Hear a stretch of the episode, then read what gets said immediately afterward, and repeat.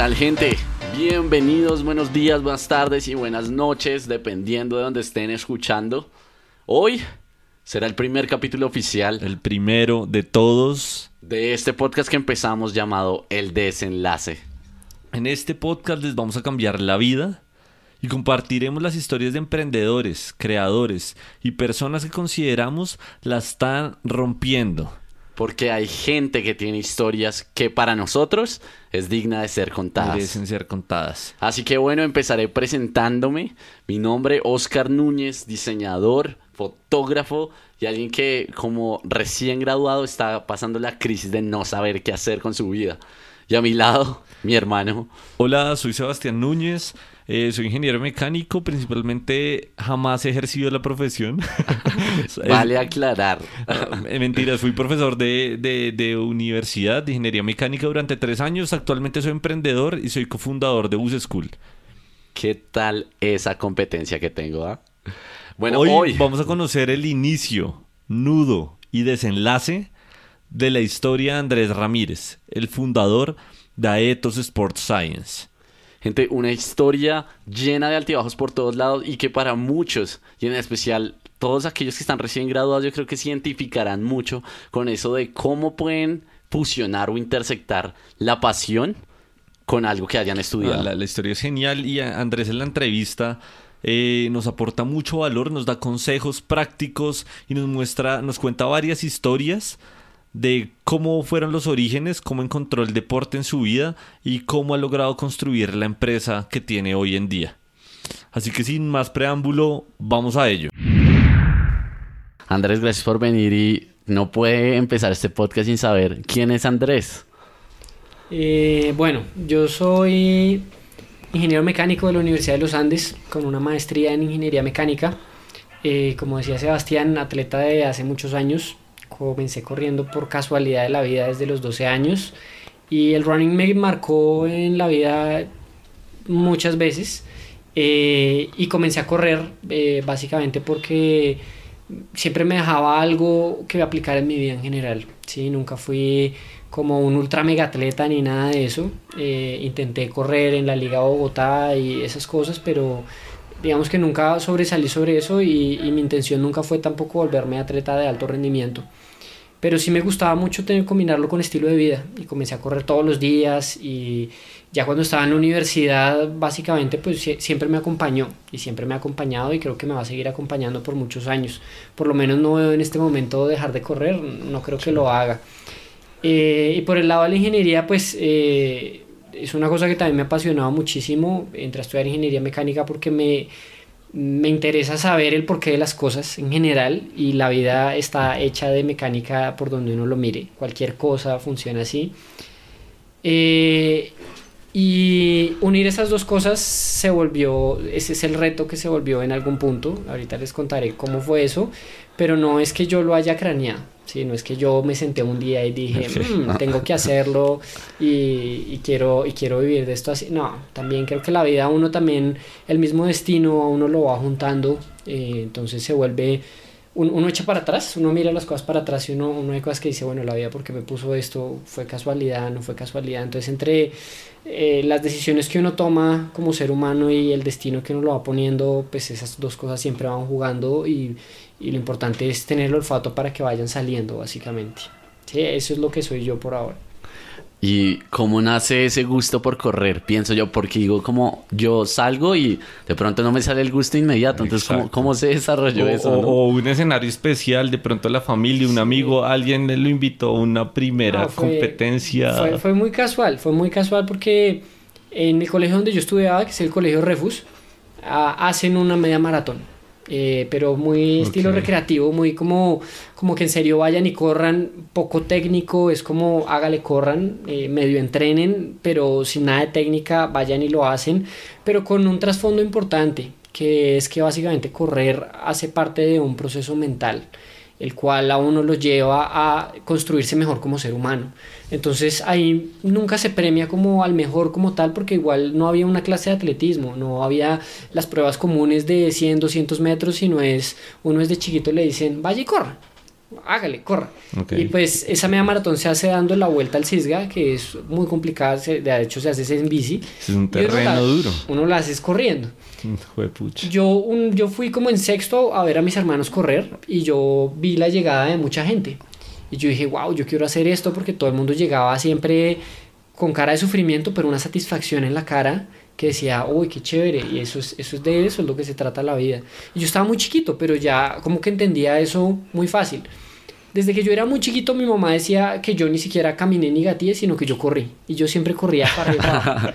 Entonces, hacía, hacía vueltas, mandados, eh, corriendo. Era como, vaya, compré la leche. Yo iba corriendo, yo nunca iba caminando. Yo corro, corro, corro, corro. Entonces, ver eso cuando yo estaba en sexto era como, fue como un impacto, como que dije, wow, yo quiero hacerlo en algún momento. El siguiente año, cuando estaba en séptimo, abrieron la posibilidad de que nosotros corriéramos los 10 kilómetros porque se corrían 21 los, desde noveno para arriba. Ok. Entonces yo dije, bueno, lo voy a hacer. Y comencé a... Y, y- y éramos muchos que estábamos ahí en séptimo, un grupo por ahí de 80 personas, muy grande. Y comenzamos a entrenar. No me iba mal ni bien, ahí iba. Y en el momento de la inscripción a la carrera como tal, yo me acuerdo, me fui a inscribir de primero, el más afanado, llegué primero, al menos el número uno por ser primero. Eh, y, No ni me, y, me, y me preguntaron, ¿21 o 10? Y yo dije, 21.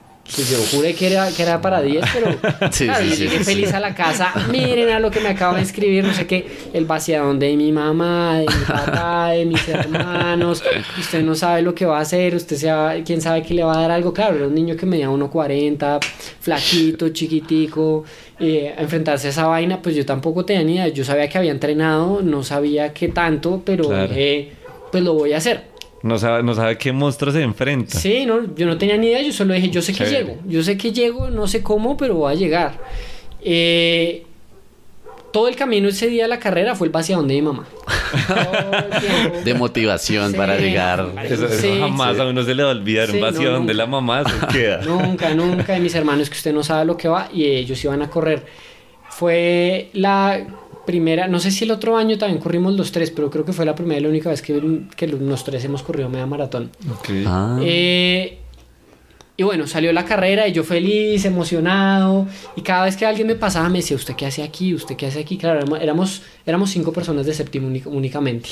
Cinco personas únicamente y yo fui el único que después siguió corriendo. Todos terminamos. Yo fui el quinto de esos de, de- de séptimo. Todos ellos quedaron delante mío. Sí. Eh, pero la mayoría habían, se habían tirado un año, cosas así. Yo era el más chiquito, el más flaquito, Ah, el ok. ma- más, joven, eso sí. ¿Uno cuántos años tiene cuando está en séptimo? 12 años. Es 12 que años, es 13 pequeño. años. 13 años recién Pequeño. cumplidos por ahí. O sea, tan solo hoy en día me da miedo correr media maratón. Sí.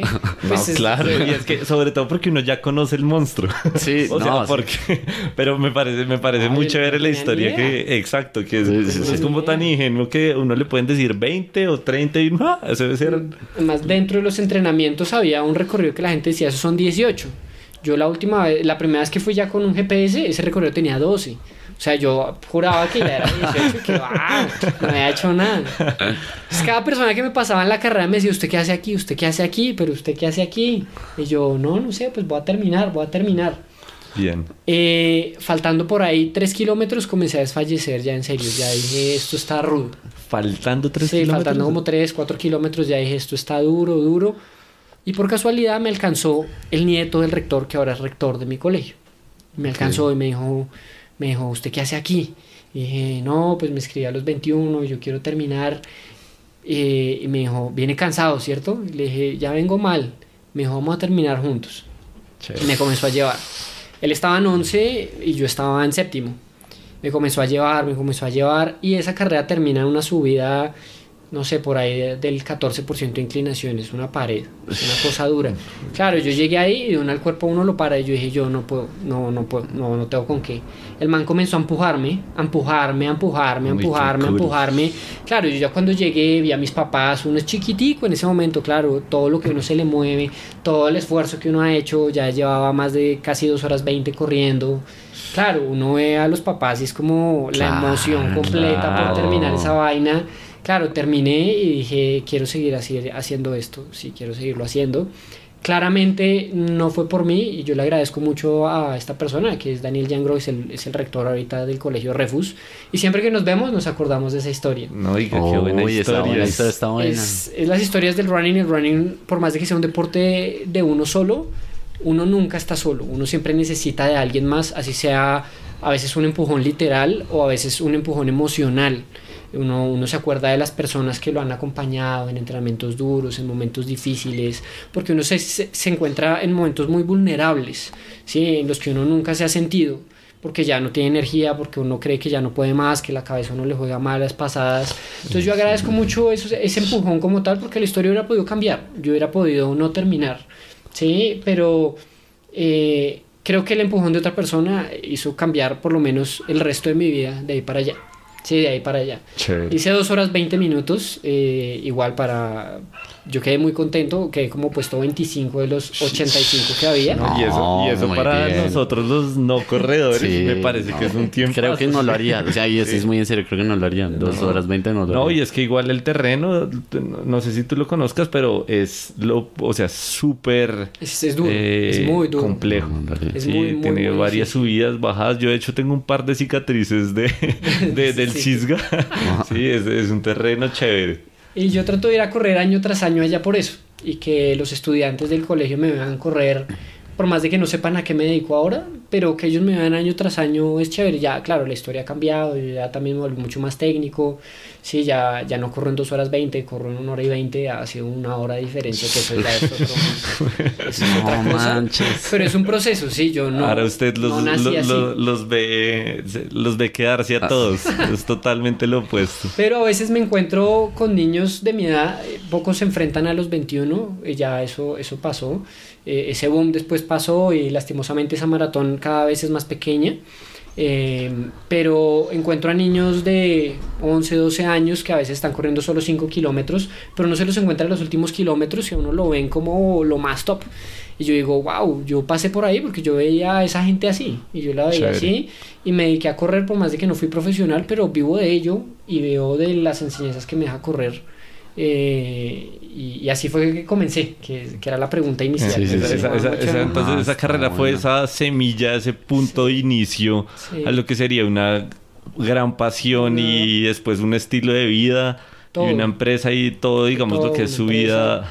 Y, y sobre profesional todo, también sobre hoy todo en ese, día. ese punto que alguien me empujara atrás es la filosofía mía de vida y la filosofía de mi empresa. Genial. Eso, el, el deporte está muy lleno de egos, lastimosamente, y sobre todo ahorita que yo hago más triatlón, está muy lleno de egos y a veces uno recibe críticas fuertes por eso. Y yo trato de dejarle a mis deportistas es, es, es, es el otro lado del deporte. El, más allá de una marca, más allá de un reglamento, más allá de muchas cosas, es lo que uno le queda como ser humano, como el recibir apoyo de los demás, poder apoyar a otro. Los tiempos y los registros y las medallas quedarán en el pasado. Uno nunca se los va a contar hacia los nietos. Puede que uno saque una medalla, pero ellos digan, "Mm, bah, ni idea. No, eso no importa. En cambio, estas historias sí ya son válidas. Ahorita yo miro cuando tenía 13 años, han pasado 17 años de allá acá. Ya es una historia que yo la veo diferente. En su momento la vi una historia más.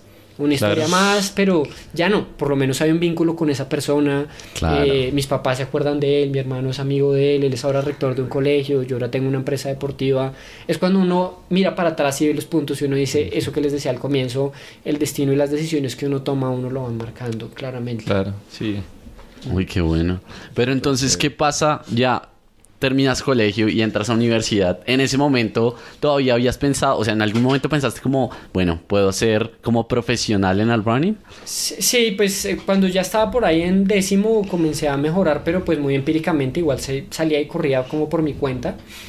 Conocí a un gran amigo del running eh, que corrió conmigo desde octavo, él comenzó un poquito más tarde, eh, pero es un gran amigo con el que corrí todo el tiempo. Y él llegó primero a la liga. Llegó a la liga y básicamente le dijeron, usted no puede correr, usted es muy malo. Y era el que resaltaba.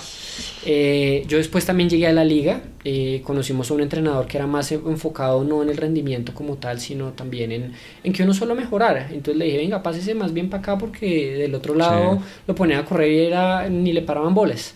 Pero primero se formó una linda amistad que sigue hasta la actualidad. Él ya no vive en Colombia, pero uno en el running vive muchísimo. Y, y pues ahí entramos a la liga sin pensar en dedicarnos a ello. Era raro porque mucha gente nos decía, venga, usted, usted, usted esto lo ve como hobby, en la liga pues porque ellos lo ven como única opción de vida. Claro. Sí. Eh, nosotros entramos a la Universidad de los Andes, la universidad más prestigiosa del país, también más costosa.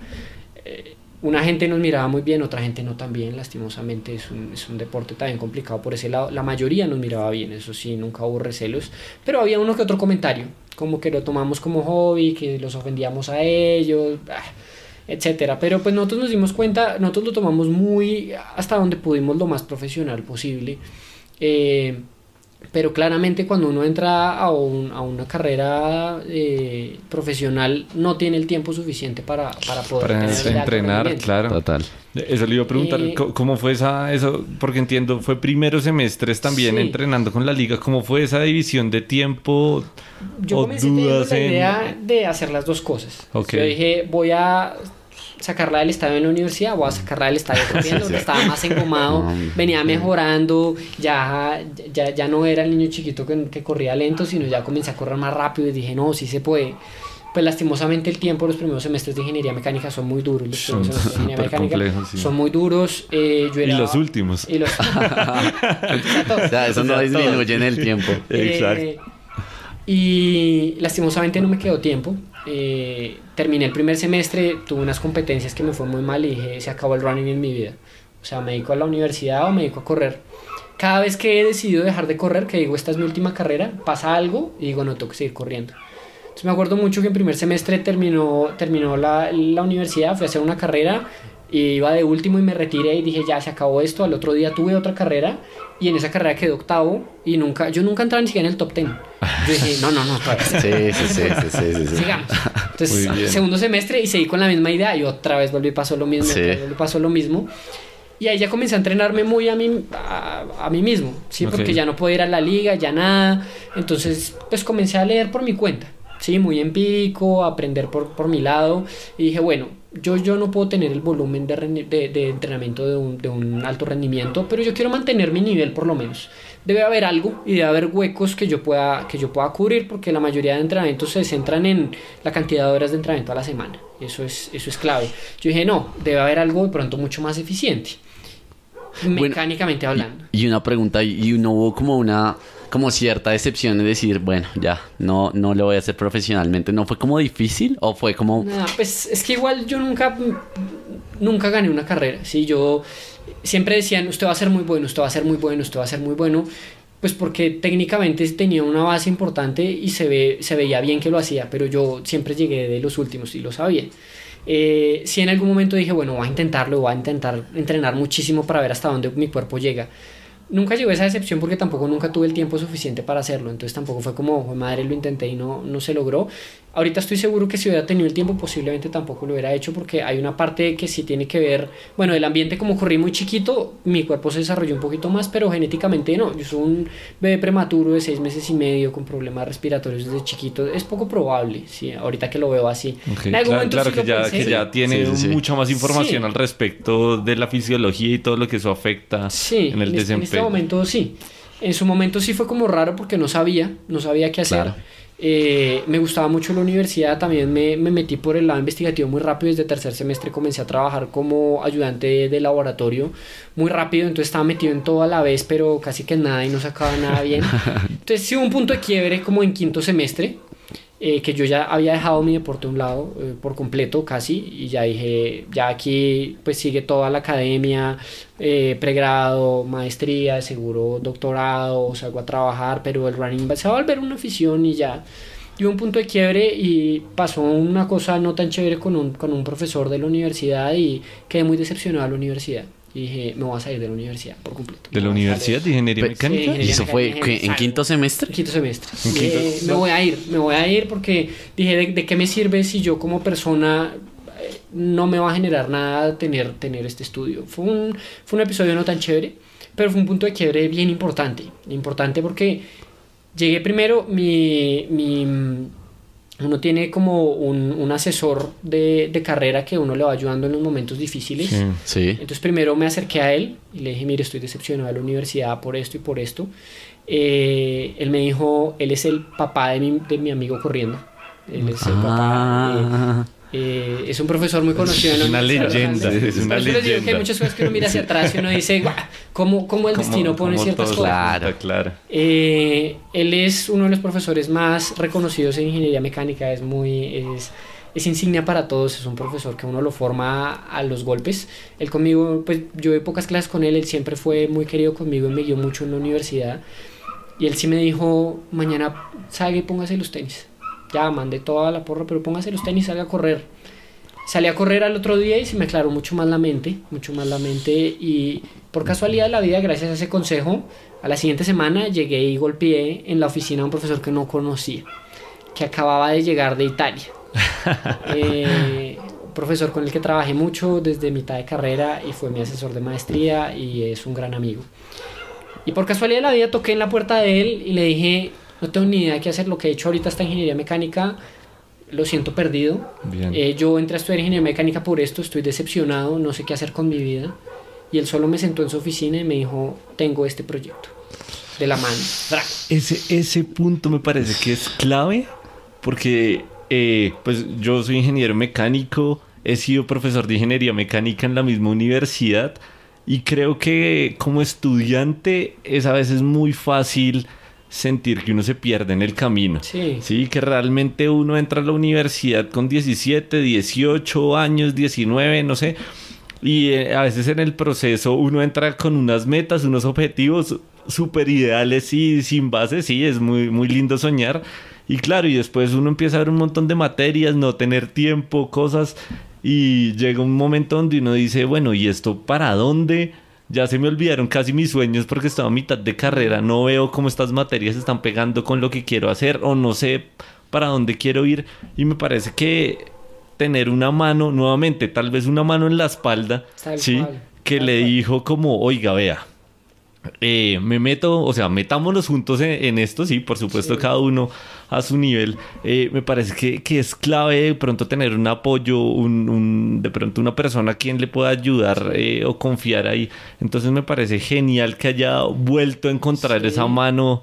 Yo, yo, yo toda la vida, por lo menos este camino que he hecho, es, ha sido la ayuda de muchas personas. Y así, directa o indirectamente, y es saber recibir el apoyo de las demás personas. A veces, yo en muchas cosas soy muy terco, pero la terquedad también me ha llevado también a apoyarme mucho más en los demás y llegar y golpear, golpear, golpear puertas sin conocer a un profesor que ya conocía, gracias a que otro profesor me había dicho, vaya a lo básico que porque usted está acá, ¿sí? Porque yo sentía que había votado cinco semestres de la universidad en no hacer nada, en presentar parciales, en estar metido en un laboratorio. Pero ahí va, mi pregunta estaba como, o sea, el duelo lo, lo, lo estaba teniendo con la carrera como tal de ingeniería mecánica o como con la vida universitaria o con lo que a uno le deja la universidad. O sea, yo llegué a la universidad, yo tuve, el, entrando a la universidad, a mí me fue muy mal en el colegio académicamente hablando, y mi hermano no daba ni tres pesos porque me fuera bien. Entonces una vez a mi mamá le dijo, porque este man no se dedica más bien al deporte porque es lo único que le apasiona, nunca coge un libro, ustedes van a desperdiciar la plata ya. Sí, sí, Clásicos hermanos. Sí, una, una, buena relación de hermanos pues fundamental. Mi mamá dijo, allá usted haga lo que quiera, pero si le decía que estudiaba, me mataba, que, que no estudiaba, me mataba. Claro. Sí, sí, Entonces yo entré, yo entré con, con, mucho la idea que uno va a crecer mucho como persona, más que me enseñaran muchísimo, porque mm, pues, los libros uno se aprende mucho, pero que uno admira a esos profesores que tienen su doctorado y son ejemplos a seguir. Entonces recibir un choque de una persona con una cosa más, más de ser humano, más moral, ah, uno dice como ¿de qué me sirve tener los títulos? Claro, después me di cuenta que no importa, eso va a pasar en cualquier ámbito, sí, en cualquier ámbito, no, no, no es entrar y juzgar, es que, es que la universidad no lo formó, no, no, no, eso es en cualquier ámbito, pero pues uno es joven en ese momento dice, yo voy en ese camino, yo había desde, en serio, tercer semestre, casi hasta sexto, trabajé con este, con este profesor y, y fue una decepción grandísima, que yo dije, desperdicié este tiempo que puede haber, puede haber usado para correr porque por lo menos mm, correr me deja algo. Ya entiendo. En cambio, la universidad no, no, pues me está dejando lo de los libros y chéverísimo, muy interesante. Pero si yo me voy a comportar así el resto de la vida, ¿de qué me sirve? Y yo quiero igual contextualizar que Andrés, o sea, era bueno académicamente. Ah, en la universidad. en la universidad, sí. Digo, yo, yo, yo lo conocí por primera vez, yo creo que hace ya podría ser 2009, sí, hace ya como nueve años, hace un montón donde, donde yo estaba en tercer semestre y Andrés fue mi monitor de termodinámica y pues ser monitor por supuesto, Sí, sí, eh, sí. digamos, Sí. sea como sea, es un, No, y es cierto, respeto. es un que privilegio dice que se otorga, digamos, de parte de un profesor a un estudiante, sí, porque o sea, hay, hay confianza, hay un reconocimiento también académico, intelectual eh, y como persona. Entonces, igual, para contextualizar, Andrés era bueno académicamente, sí, no, no fue como... En la universidad me puse las pilas. Sí. Me puse las pilas, eh, me costó claramente, pero me puse las pilas porque pues, no, no era como el colegio que fui muy vago. Me tiré un año, me tiré un año en el colegio que me maduró mucho como persona. Pero sí, yo siempre he tratado de buscar que el proceso, los procesos académicos, uno le dejen algo más allá de lo de un libro. Pues el libro va a quedar ahí y uno lo puede coger otra vez. Pero, o sea, Sí. ya esa mentalidad la tenías desde entrar a la universidad. Desde muy chiquito porque yo era... Muy yo- madura. Sí, porque yo no la Sí, tenía. no, yo tampoco, ni cerca. Yo, yo creo que también mi, la- mi familia misma nos hizo a mis hermanos y a mí madurar mucho más rápido. Nosotros fuimos unas personas que no tuvimos adolescencia, pasamos de una vez a ser adultos como muy rápido. Los tres, mis hermanos más que yo. Ellos sí son más introvertidos, más. Ellos son, sí son, son adultos desde los 13 años. Mm, Ok. Yo fui el que tuvo más adolescencia, pero sí hemos sido muy serios y muy maduros de- desde chiquitos por Bueno. la situación de la casa. De pronto, es que hay algo que me impacta mucho y yo creo que de pronto sí no viene con la madurez y es como la autoconciencia o el reconocimiento que casi lo importante en la vida son los seres humanos. Sí.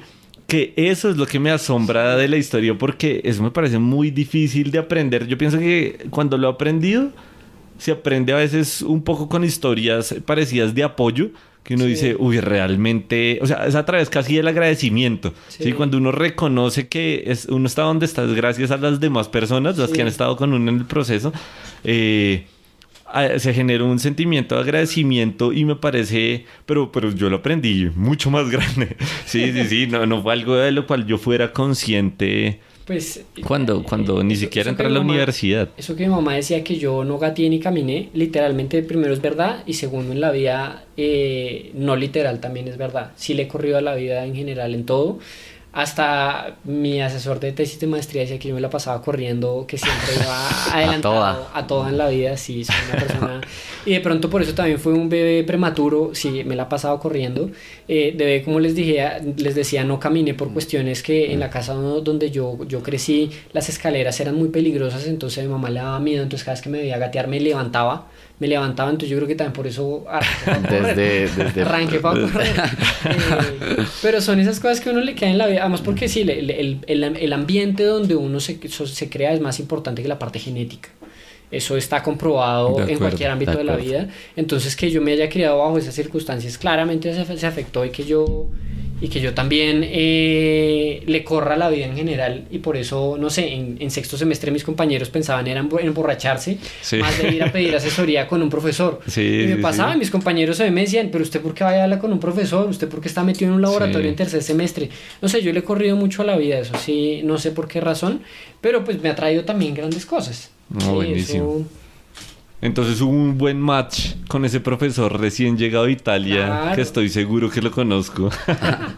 sí creo, creo que lo conozco sí, ligeramente. Hasta yo lo conozco. que- muy, muy prudente porque cualquier persona se hubiera centrado en el problema que yo tuve con ese profesor, es muy prudente, no, él solo me dijo, tengo este proyecto bajo la mano que es básicamente unir lo que usted ha hecho durante estos semestres como investigación, investigación soft en ese momento, porque pues era un estudiante de primeros Claro. semestres, eh, con más o menos lo que quiere hacer hacia el futuro.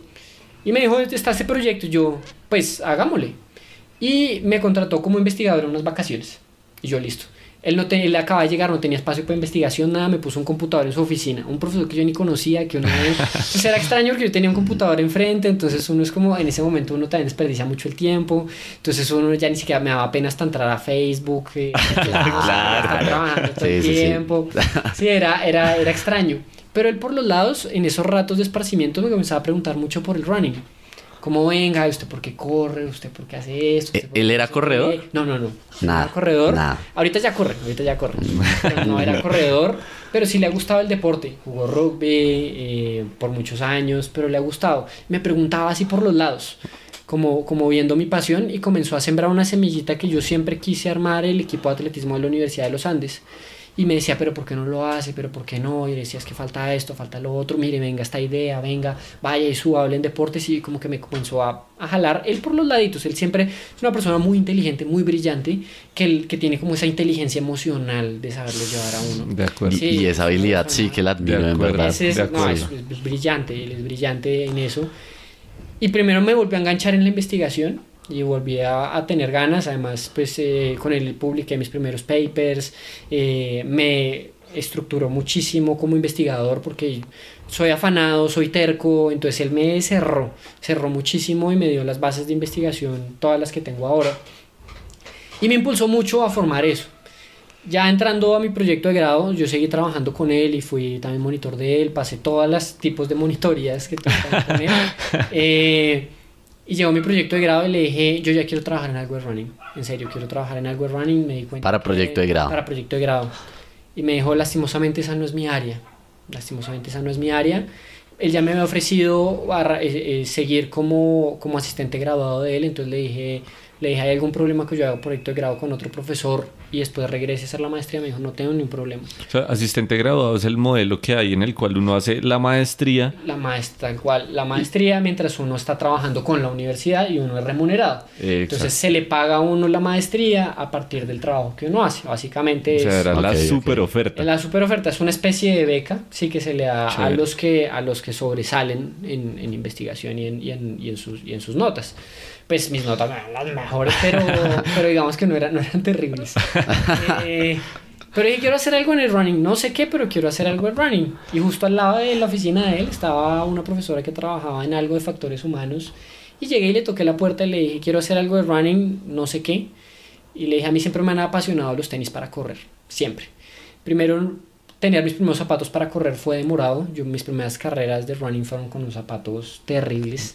Yo vine a tener mis primeros zapatos para correr ya muy grande, fue difícil comenzar a tenerlos, por eso ahorita eh, las marcas que me apoyan, que me den unos zapatos, los recibo siempre con el mayor de los agradecimientos porque no fue fácil tener mis primeros zapatos para correr y se me hacen un componente mecánico muy interesante a partir de la ingeniería y le dije quiero hacer algo con los zapatos y comenzamos a echar ideas hasta que salió y trabajamos en un modelo de, de- de- en, en una metodología para, para ver la eficiencia de los zapatos para correr. Claro es un proyecto de grado con más errores que otra cosa.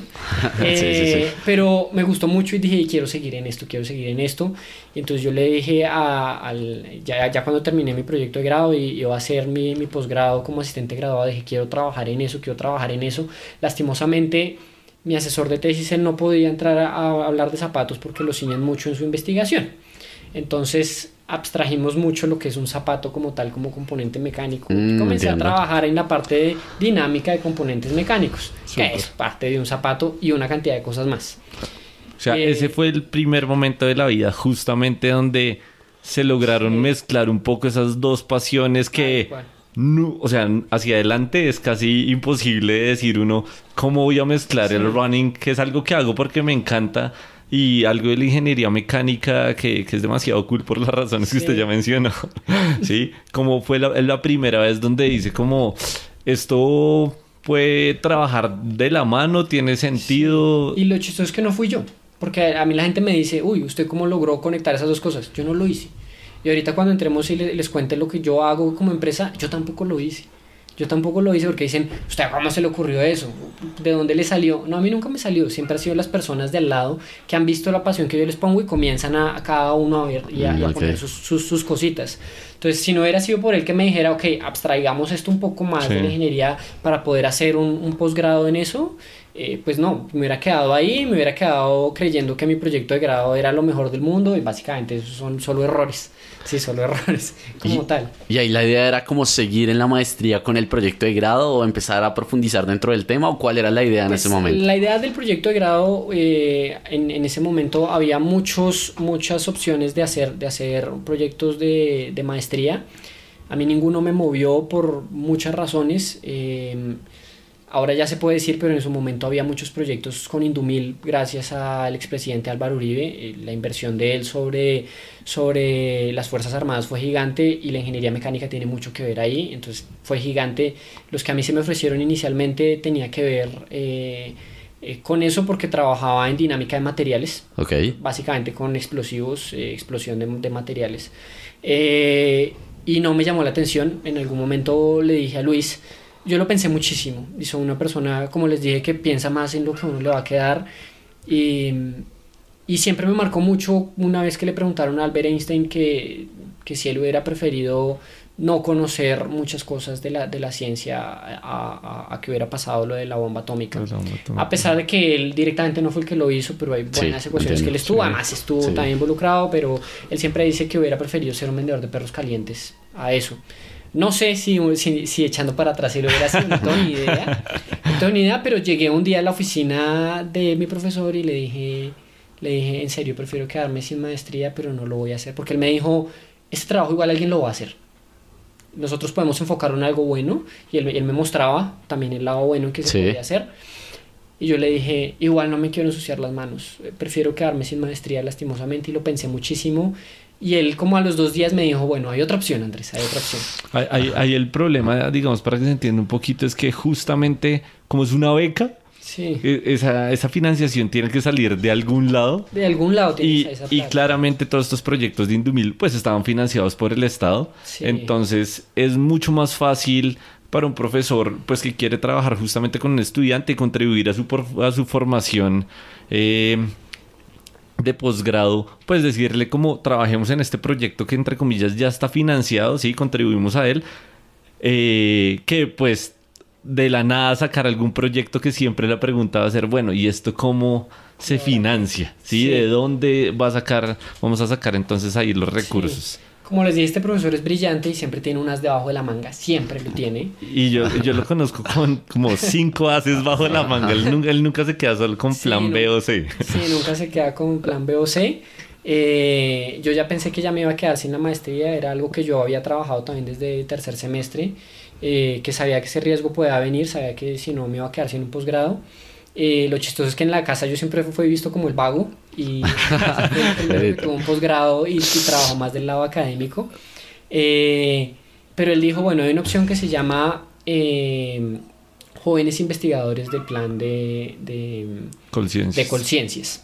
Ese plan ahorita está lastimosamente reducido, es una lástima porque lo que se hace es que se presentan proyectos, proyectos y el Estado los financia, básicamente con el fin de generar conocimiento únicamente. Es muy lindo porque es, es investigación. La finalidad más linda que hay, sí. Pura, claro. Eh, todos los asistentes graduados trabajan en una misma oficina.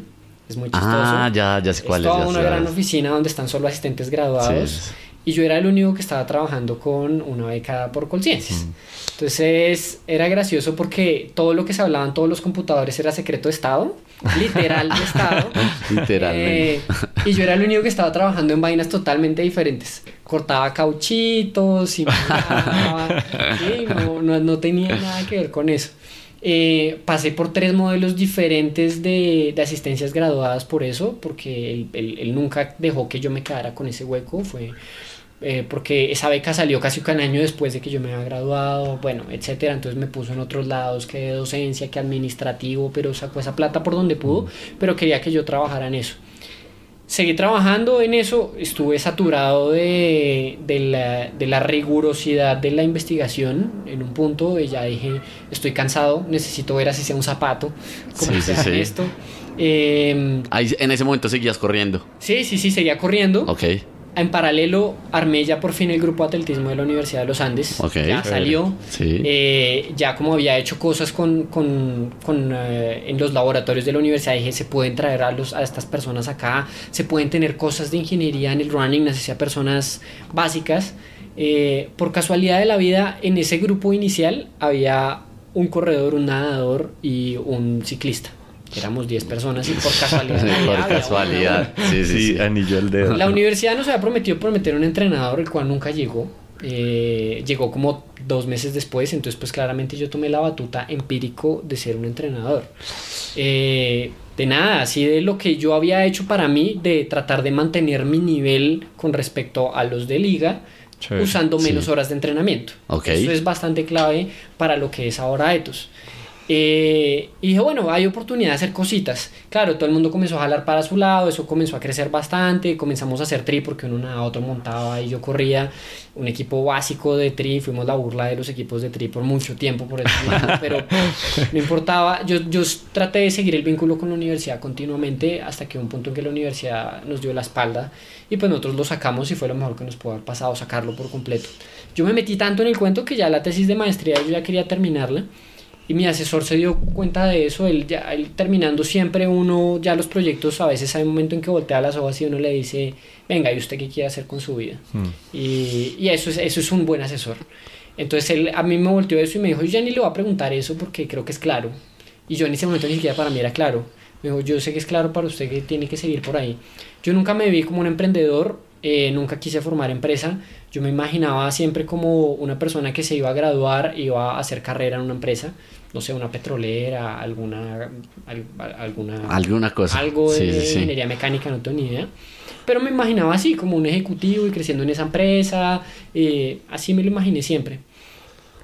Yo como le corro todo en la vida, me casé prematuramente, también a los 24 años, estaba en mi maestría.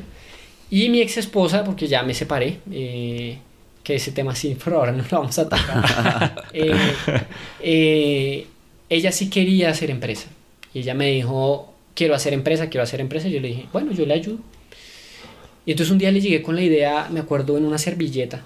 Y le dije, ¿qué tal si uno hace un emporio deportivo enfocado hacia los recreativos que tenga que ver con cosas de ingeniería? No tengo ni idea qué, pero nos dedicamos a esto y pues ya hemos visto que hay cosas que se pueden hacer. Ella no le sonó, ella dijo como, ah, mm, ah". igual, juntar la ciencia y la, la ciencia del deporte, pues como que uno no, no se lo ve, o lo dice, no, eso es como para los pros, eso que va a ser un negocio. Claramente ahí nos surgió la idea inicial porque tiene que hacer, haber un proceso de emprendimiento diferente y una, y una necesidad clara. Pero ya fue como el primer bosquejo de algo y le dije, usted ayúdeme, yo soy malísimo en cuanto a papeleos, cosas administrativas, usted ayúdeme en eso. Y yo me encargo del resto. Claro, eso en principio me tomó muchísimo de mi tiempo. eh, eh, mi asesor me ayudó muchísimo. Yo terminé la tesis de maestría y me quedó casi que un año de, de- de recursos todavía. Él me dijo, quédese, publicamos las cosas que toque publicar y usted use el tiempo que necesite para seguir trabajando ahí. Sí, No, muy Una- bien, la- muy bien. realmente padre académico Sí, un padre sí, de la académico vida importantísimo. sí, muy muy, Muy bueno bien, porque es el mejor bien. escenario que uno puede Sí. tener en la vida Sí, sí, sí, tal cual. Eh, dentro de eso, pues ya comenzamos a ponerle tintes de, de- de negocio. Pero pues la cosa inicialmente claramente no explotó de una vez. Entonces ya al... al- al- Eh, eso más o menos en qué año fue eso estamos hablando como entre el 2000, 2012, 2011, 2012, por ahí. Ok, ok. Ok. Sí, es, eh, ya, ya su tiempo, 6, 7 años, Seis, estamos siete años. hablando más o menos. Y pues me empapé del mundo del emprendimiento. Y el emprendimiento me movió mucho porque un- uno ve a las empresas y las empresas básicamente se dedican a producir plata, plata, plata, plata, plata. El emprendimiento es más lindo porque se dedica a solucionar necesidades. Y entré en ese mundo del emprendimiento de solucionar necesidades. Entonces primero comencé a ver el problema que yo tenía más como una necesidad. ¿Cuál es la necesidad que tienen este tipo de deportistas? Estamos hablando de deportistas recreativos, ocupados, etcétera. Donde uno dice, bueno, ¿cuál es la necesidad? Ellos quieren ir a correr esas carreras, medio Ironman, medio maratón de Bogotá, una maratón, no importa cómo, pero quieren hacerla, hay una necesidad clara. Ahora, ¿yo cómo lo resuelvo? Y tengo que tener una oferta de valor en el mercado. Y eso es lo que siempre hemos trabajado. Y claramente la ingeniería ha estado en mi vida. Y dije, pues esa es. Yo no tengo que reinvertir la rueda. De hecho, pues toda la gente que trabaja conmigo somos ingenieros y somos ñoños. ¿Sí? Y es muy fácil porque pues la cara de ñoño uno la lleva siempre. Entonces es muy sencillo. Entonces dijimos, ya, esa es la oferta de valor. Y dentro de la oferta de valor tiene que haber un objetivo, un objetivo importante. Bueno, ¿cuál es el objetivo? ¿Cuál es el gran problema real de esta necesidad? Es que el corredor recreativo no tiene tiempo, lastimosamente. Tiene familia, reuniones. En ese momento eran parciales, quizzes, Sí, siempre. pero era básicamente que no tenían tiempo. Entonces uno dice, bueno, ¿cómo logro maximizar su rendimiento minimizando el tiempo de entrenamiento? Ese es el truco, ese es el truco y se volvió un problema de ingeniería.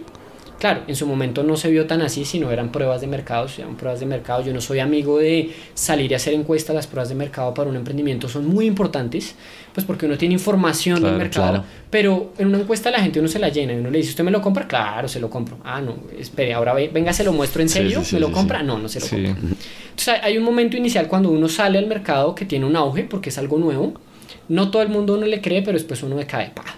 Y llega a un proceso importante y largo que es donde uno conquista a su mercado.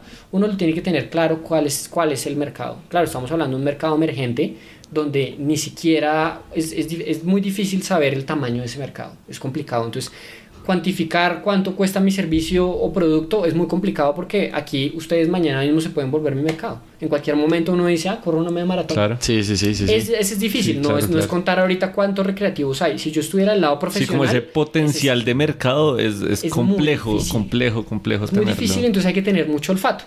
Muchísimo olfato y es algo que sí la universidad me dejó porque uno de los profesores es muy de, de- de que uno coja ese olfato, olfato de ingeniero y no irse tanto a los números.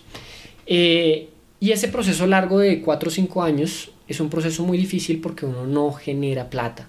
Uno no genera ningún tipo de plata. La gracia es no alimentarlo tampoco para que ese proyecto sobreviva Sí. porque está mal. Está mal. Entonces, si no, uno, bueno, mis recursos yo los tengo que ganar por otro lado, como sea, esto tiene que surgir de una, alguna otra forma, pero uno se dedica a conquistar a su mercado, conquistarlo, como cuando uno conquista a una niña, tal cual.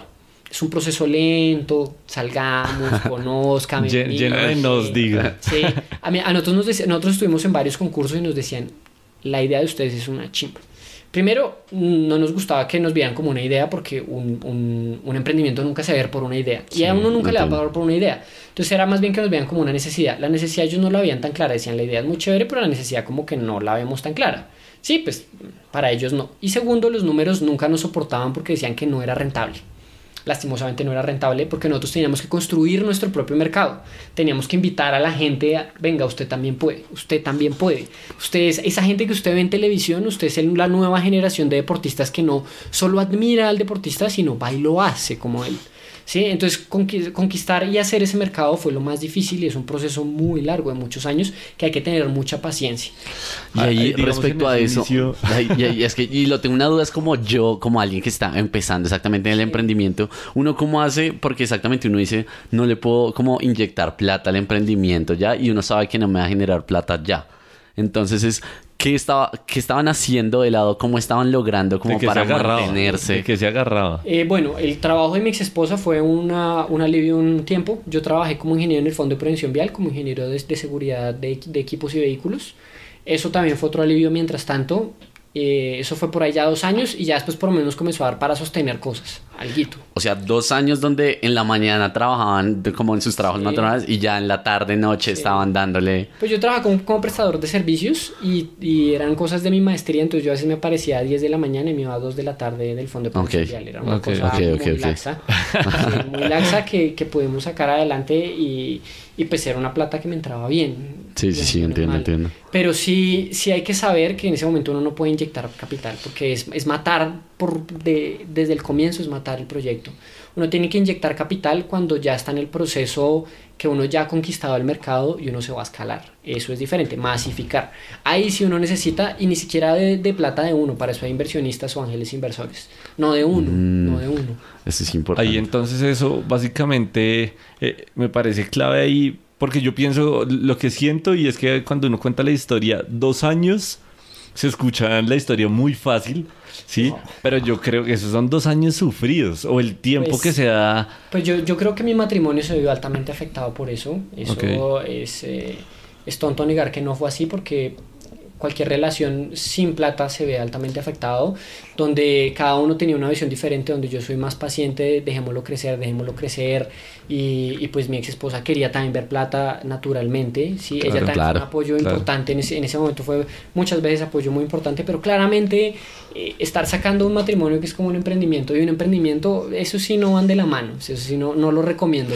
Si ya se metió en uno, haga uno. Haga no uno y no el otro. Sí, Ok. entonces eh, hubo un momento en que tocó escoger alguno de los dos y lastimosamente pues el matrimonio fue el- lo, lo que cayó primero. Y uno, ¿cómo se manda el punto de- y desde el punto de vista de pronto emocional de recibir los nos constantes pues digamos de una no validación desde un ángel inversionista o de pronto todavía en el mercado que no esté listo para, para la propuesta de valor que yo tengo o pues digamos eh, el tan solo el hecho de estar poniendo el trabajo, Mm. así sean unas horas al día eh, o fines de semana con seguridad eh, por dos años y ver que los frutos no se están dando, ¿hay, ah, ¿hubo alguna frustración ahí al respecto? Pues esto es, esto es un sub y baja de emociones. Es una montaña rusa Una emocional. montaña rusa, para el que eh, nos esté escuchando y es emprendedor, sabe que es una montaña rusa. El que después de esto de que se, se quiere dedicar Quiere dedicarlo, tiene que estar eh, preparado. es una montaña rusa, además que no tiene que ver con la plata, no tiene que ver con la Exacto. plata, eso es, eso es lo lindo del emprendimiento. Vive de la plata, es el, es el, es el flujo como de sangre de, de ese niño. Eh, pero cuando en el momento en que se dedique a hacer plata, eh, se vuelve una empresa. Una empresa y ya deja de ser un emprendimiento, es otro cuento totalmente diferente. Pero el emprendimiento es muy lindo y a uno le deja, pues deja cosas muy buenas para la humanidad porque si se entra en la necesidad.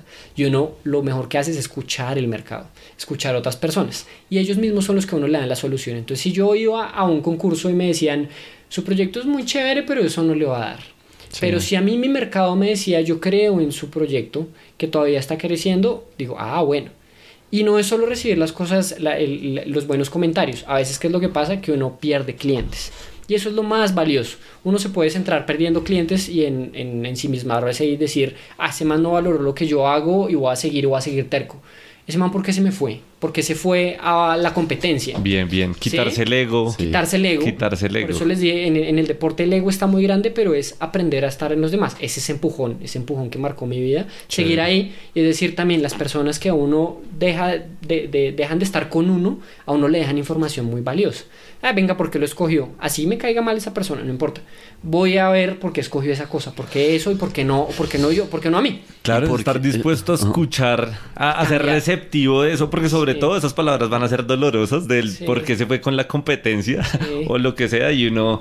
Entonces es un trago amargo, pero me parece que una vez como que me parece súper clave que haya podido quitarse ese ego Sí. o ese- eso me parece que es súper complejo. El- No, y ahí, y ahí va una pregunta y es, uno cómo sabe, por ejemplo, exactamente llevo dos años dándole, uno dice, esta cosa no está, o sea, no la veo por ningún lado, uno cómo, o sea, cómo, uno cómo traza la línea de decir, bueno, no, es que el negocio sí es, o sea, sí va a llegar a un punto de ser rentable o de pronto es como, no, definitivamente es que no va a ser yo, yo creo que cualquier negocio es rentable.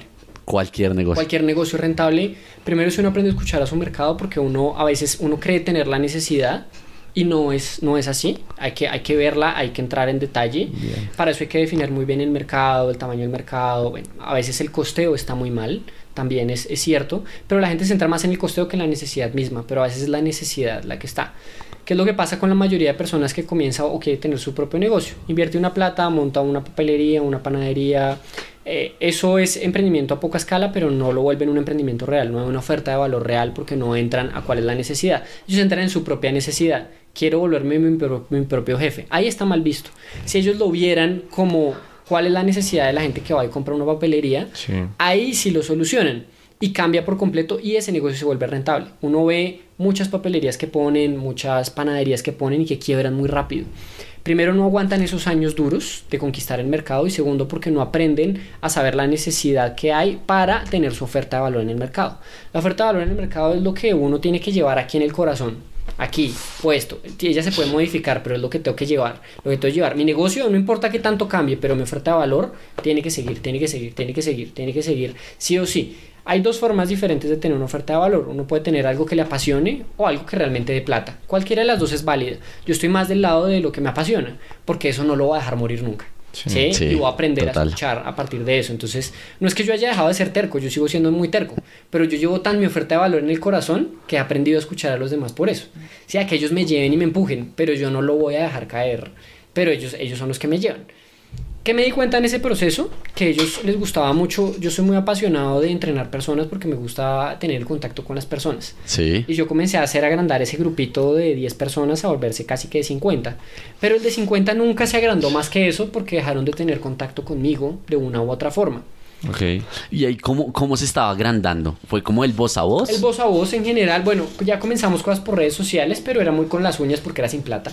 Ahí Sí, estábamos sí. todavía hablando de 2014, 15. Sí, por ahí, 14, 15, eh, ya mucho más solidificados, ya teníamos algunos servicios de ingeniería, análisis de pisadas, valoraciones, pero montado en la sala de mi casa. Ok, Eh, ok, o ok. sea, Como, como debe ser Como todo debe ser. emprendimiento. Como es este podcast, como este capital. podcast.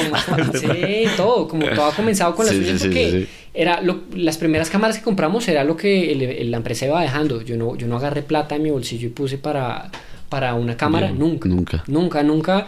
Y eran cámaras caseras. Hay medio de alta velocidad y videos Ok. oscuros. No importa, no importa, igual, igual se hizo.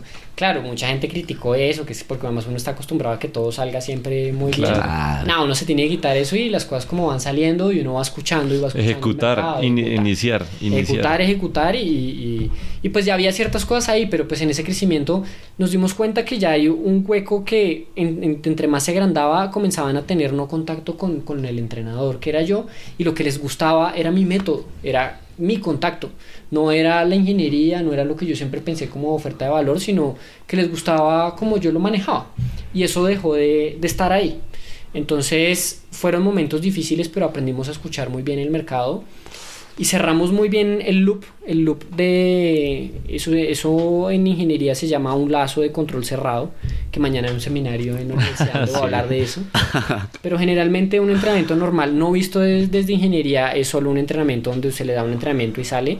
Eso en ingeniería se llama un lazo de control abierto, donde nunca hay una retroalimentación ni un seguimiento. Ok, es ok, hágalo, hágalo y es medio de lo que yo veo, le digo no está bien y ya. ¿Sí? ok. Entonces logramos cerrar muy bien eso con muchas herramientas de celulares, relojes, aplicaciones, cosas que nosotros no desarrollamos, nosotros solo juntamos para que hubiera una retroalimentación, Chévere. un contacto con el entrenador. Pasamos no de 50 deportistas, sino a que de un momento a otro, pum, 200 deportistas. En este momento manejamos 210. Ahorita van 200 días. Somos 210. ¿Y, y, o- y en, en cu- cuándo, o sea, en qué año pasa ese cambio? ¿Qué tanto tiempo pasó No, para hacer último ese año- salto? El último año, ya cuando nosotros logramos cerrar el servicio y volverlo, digamos que un lazo de control cerrado para los que no son ingenieros, no se estresen, es básicamente, es básicamente tener un sistema donde se tiene el entrenamiento como tal, otro eh, el entrenamiento mismo, comparar ambas cosas como se hicieron y hacer una retroalimentación de ello y hacer cambios acorde a eso, semana a semana y estar retroalimentando al deportista.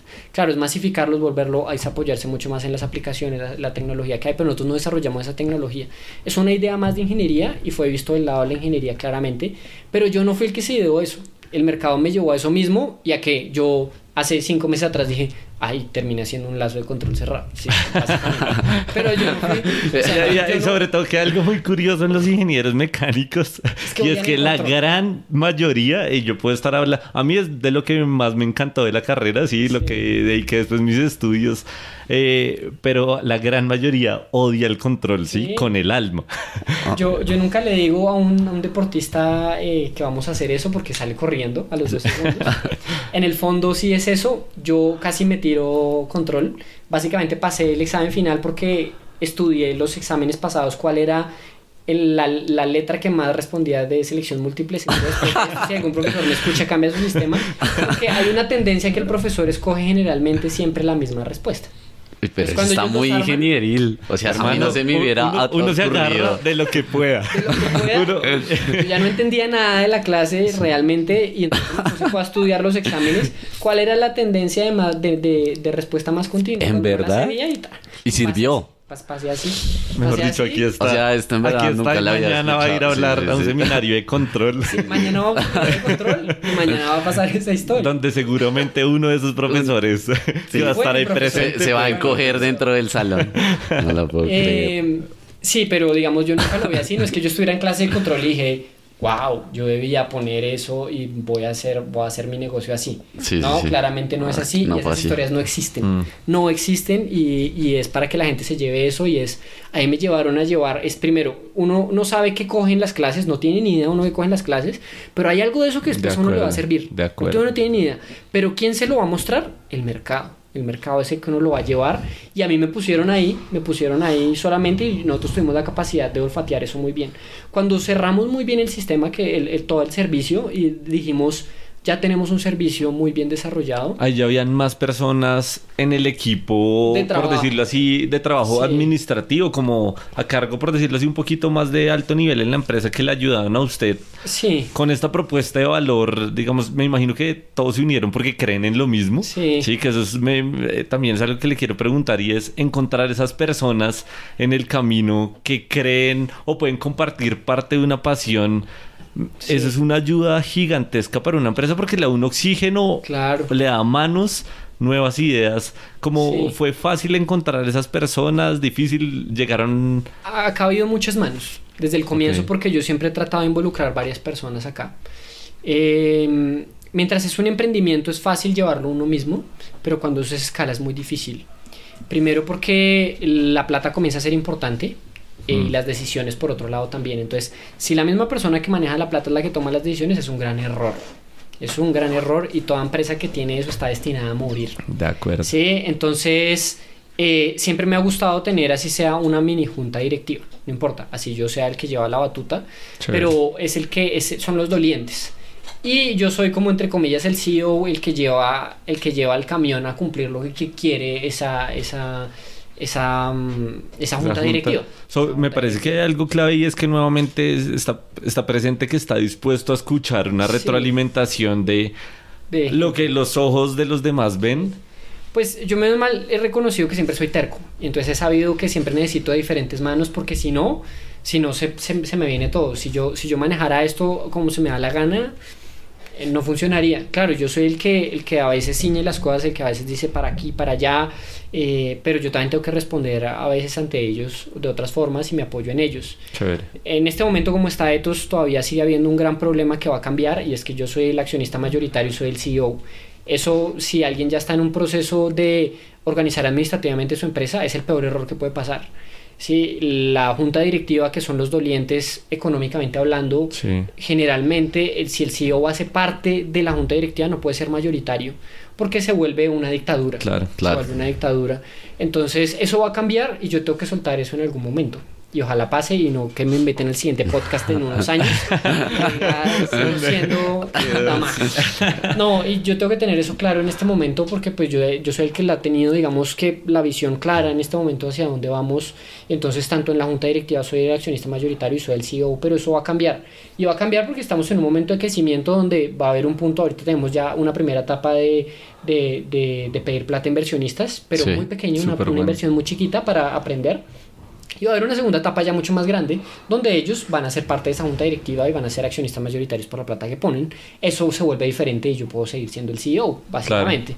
Pero bueno, eso es ya pensando más a largo plazo de estructurar el, el negocio administrativamente hablando. Y uno tiene que ir aprendiendo de eso y leyendo de eso y, y escuchando otras personas que vienen de otras empresas. Eh, y he tenido personas, eh, para, para cerrar la, la pregunta, he tenido personas que han venido o se han ido de todo. He tenido personas que han aportado, hay personas que solo dicen yo quiero colaborar en lo que sea, entonces lo cojo, después se cansan y se van. Eh, unos han salido bien, otros mal, no importa, pero sí he tenido el apoyo de muchas personas, sé que esto no se hace solo. Eh, y, eh, y pues claramente estas personas eh, en su momento ya, ya cuando, cuando logramos definir ese servicio y les dije creo que está listo, ellos han puesto los pasos en otros lados que yo no conozco. Por ejemplo, publicitariamente hablando. Hacer alianzas fue el último año lo más importante que hemos hecho. Estamos hablando de 2017. 2017, el año pasado comenzando y ya veníamos trabajando en eso y ya dijimos tenemos un servicio, hay que mostrarlo. O sea- ya dejamos de ser una prueba de mercado. Iniciando 2017, entonces hubo un alto en el camino, un poco vamos a organizar, estructurarnos.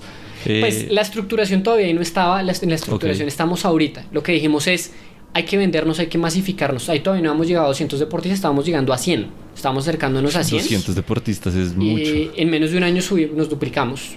Sí, Claro. eh, es, es bastante.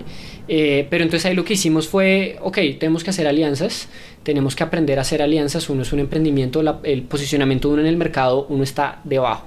No solo por cuestión de precio, porque una, una, una forma de, de posicionarse en el mercado es, es precio, otra cosa es diseño y otra cosa es performance. Son las tres formas de que uno se posiciona en el mercado. Por precio nunca hemos tratado de estar en el tope, siempre estamos de la mitad para abajo. Eh, ahorita vamos a tratar de estar la mitad para arriba, pero tirando muy en la mitad. Ok. Pero ese posicionamiento no nos interesa. Por performance ya lo teníamos porque tenemos un buen servicio, tenemos un muy buen servicio frente a la competencia eh, y por más de que la competencia nos esté escuchando, sé que no nos puede copiar por muchas cosas, por nuestra formación de ingeniería no lo va a tener. Eh, porque somos ingenieros y es nuestra oferta de valor, entonces no lo va a hacer. Entonces eso no nos preocupa eh, de, na- de la nada. Pero el diseño sí, el diseño sí, entonces cambiamos de imagen. Eh, en, en principio yo había hecho ese diseño, yo diseñé toda la página de internet, yo era el que había hecho todo. Sí, sí, sí, Eh, la página de internet sigue siendo todavía mía, y ojalá la, la sigan viendo, dentro de unos años seguro va a cambiar y esa va a pasar a ser obsoleta. Eh, pero uno aprende también de eso hasta de eso un poco, pero ya invertimos en eso, en diseño y posicionar el lado del diseño es posicionarse con marcas, con marcas muy posicionadas en el mercado. Entonces escogimos estratégicamente las mejores marcas posicionadas en el mercado y las, las atacamos de diferentes formas gracias a Dios todo salió muy bien y las atacamos muy bien y ahorita dentro de nuestros grandes clientes y patrocinadores está Adidas, está Gatorade que es un partner de Adidas y está que no sé si lo conocen, pero, pero, sí, sí, Tal vez algunos dos los han escuchado, dos, dos, empresas de, barrio. Claro, porque nosotros estamos hablando de un tope también de servicio, nosotros, nuestro servicio es tope de gama. Por más de que no estemos en el tope de plata, no importa, pero de performance sí, de performance sí, y eso es clave. Eh, y entonces decidimos hacer eso el año pasado. Y decimos, vamos a aprender, vamos a, a, cambiar nuestras redes sociales, vamos a volvernos imágenes, sobre todo porque somos ñoños y queremos vender esa oferta de valor, tenemos que volvernos ñoños. Es muy chistoso, es muy chistoso que un ñoño se vuelva también imagen en Instagram. Claro, claro, claro, claro, Pero eso le da una oferta diferente porque en Instagram tiene que haber un contenido, no es vamos a publicar porque sí tiene que haber un contenido. Aprendimos a hacer contenidos, aprendimos a ganar seguidores, eh, a ganar seguidores a partir de, del mercado que queríamos que sean eficientes. No comprar seguidores, no comprar contenido, hacer, hacer publicidad orgánica, una cantidad de cosas eh, que claramente siempre que hay cambios hubo críticas tanto de, clientes como no clientes, pero pues siempre nos mantuvimos en tenemos que, que, que, el mercado nos asocie con ellos. Claro, ahorita se nos abrieron las puertas y este año de en serio de no sé, terminar con ciento y pico deportistas, estar a 210 y que tengamos, ahorita no solo tenemos, nosotros administramos lo que son eh, Adidas Runners Colombia, que Adidas Runners es el movimiento global más grande de running en, en, el mundo, nosotros hacemos la parte logística de ese grupo, no solo ponemos entrenadores, sino hacemos que todo eso funcione, básicamente. Ahorita vamos a abrir una cosa que se o sea, llama... Que, pena lo interrumpo. O sea, también la parte logística. También la parte logística. Uy, qué cool. Eso, eso, es un ser, no, no sé si decirlo, pero como un servicio que no les había escuchado. Nosotros nunca lo pensamos, llegó.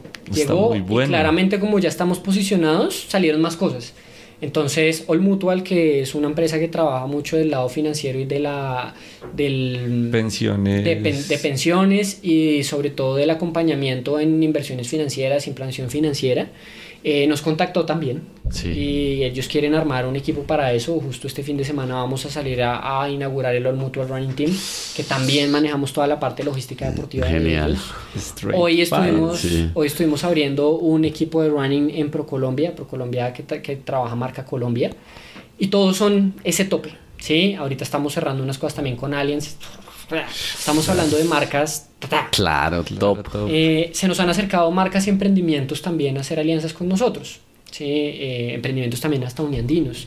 Lastimosamente a veces nos toca decir no, porque emprendimiento y emprendimiento juntarse, lastimosamente no. Mm. Es, hay que jugar un ajedrez, hay que jugar un ajedrez y es poner dos fichas medio débiles todavía a jugar juntas. No, eh, esa última me dolió, la última que recibimos, que es de Titanium, que es un emprendimiento también uniandino, que hemos año tras año hemos tratado siempre de hacer alguna alianza, ya ellos se me acercaron con una oferta ya importante también hasta económica y me tocó decirles que no. Y porque uno tiene que ser muy estratégico en esto, lastimosamente. Seguro hay muchos que, eh, oyentes que me van a decir, mucho hijo de madre, ¿cómo les digo que no? se pueden ayudar los dos y se pueden ayudar los dos. Si hay emprendedores escuchándome en este momento, no se junten emprendedores con emprendedores. No porque no sea chévere, es porque no se van a ayudar a crecer porque el lado, por más de que ambos de performance sean buenos, pero el lado de diseño todavía no está.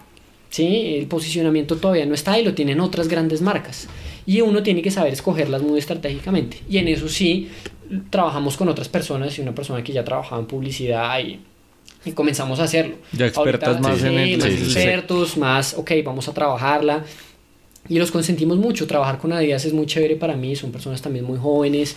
Yo como ingeniero alcancé a pasar papeles para trabajar en Alemania como ingeniero, no aquí en Colombia porque aquí todavía no se hace ingeniería, eh, pero siempre me, se me ha hecho una empresa gigante y lo hemos tenido en Target todo el tiempo, todo el tiempo. Cuando nos salió fue el orgullo más grande. terminando el año pasado cuando nos dijeron les adjudicamos este contrato, fui el ser más feliz en ese momento. No, Que dije, madre, ya por fin no fui ingeniero de Adidas, pero esto es más chévere.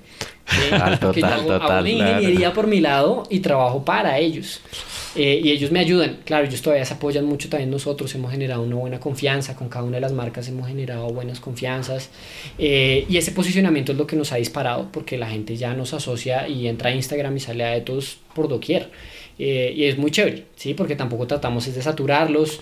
Eh, las, las cuentas de Instagram hemos tratado de tenerles identidades diferentes. Yo soy el más ñoño, claramente, en el contenido que salen, en las historias que salen. Entonces, trato de llevarles muy la, la ciencia del deporte muy muy al servicio de todos. Ok, ok, sí, sí, sí. Cómo el peso me afecta corriendo, cuál es la cadencia, estos zapatos para qué me sirven, por qué tiene esto. Y saco historias pequeñas, pero historias que detrás tienen también un guion así sea de un papel, pero que ya no es como comencemos a improvisar. y que aportan mucho valor. Yo que aportan valor.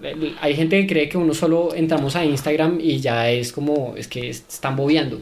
No, lastimosamente, eso está ya bastante estructurado, lo vamos a estructurar más, ya contratamos una agencia de publicidad que además va a trabajar sobre ello, porque como tenemos una identidad clara y un contenido, para ellos trabajar es muy fácil. Claro, Pero es porque ya se ha hecho esa labor. Hay mucha gente que una vez quiere publicidad y quiere vender.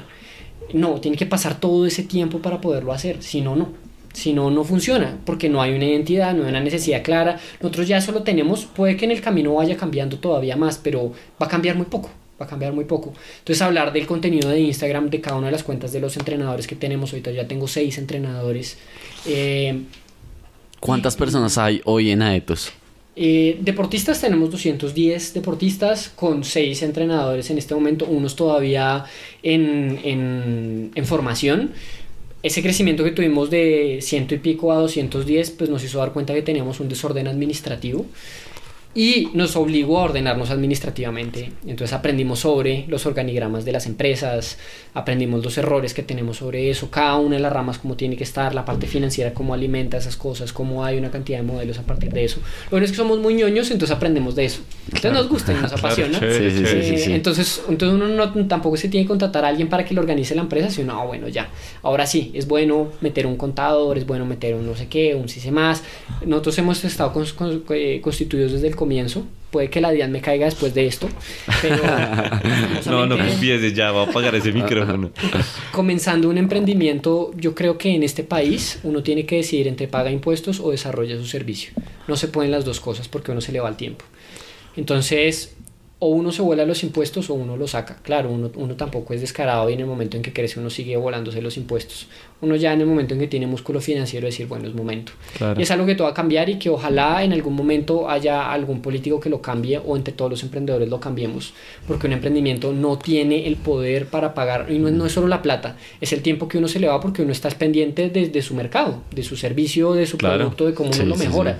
Uno no puede estar pendiente de eh, en qué mes se me pasan los pagos. No, cuánto tengo que pagar, tengo que pagarle a un contador, yo no tengo el músculo financiero de y, eso. Y sobre todo porque ahorita usted lo mencionaba casi al comienzo, usted se encargó igual de hacer el logo, la página, varias cosas que uno al comienzo es el abogado del contador, el head coach, el que, el que hace barra, hace todo el tiempo, entonces es muy complejo, si no hay igual un, un capital eh, económico es muy complejo pues contratar a alguien, el abogado, uno se escribe sus propios contratos y...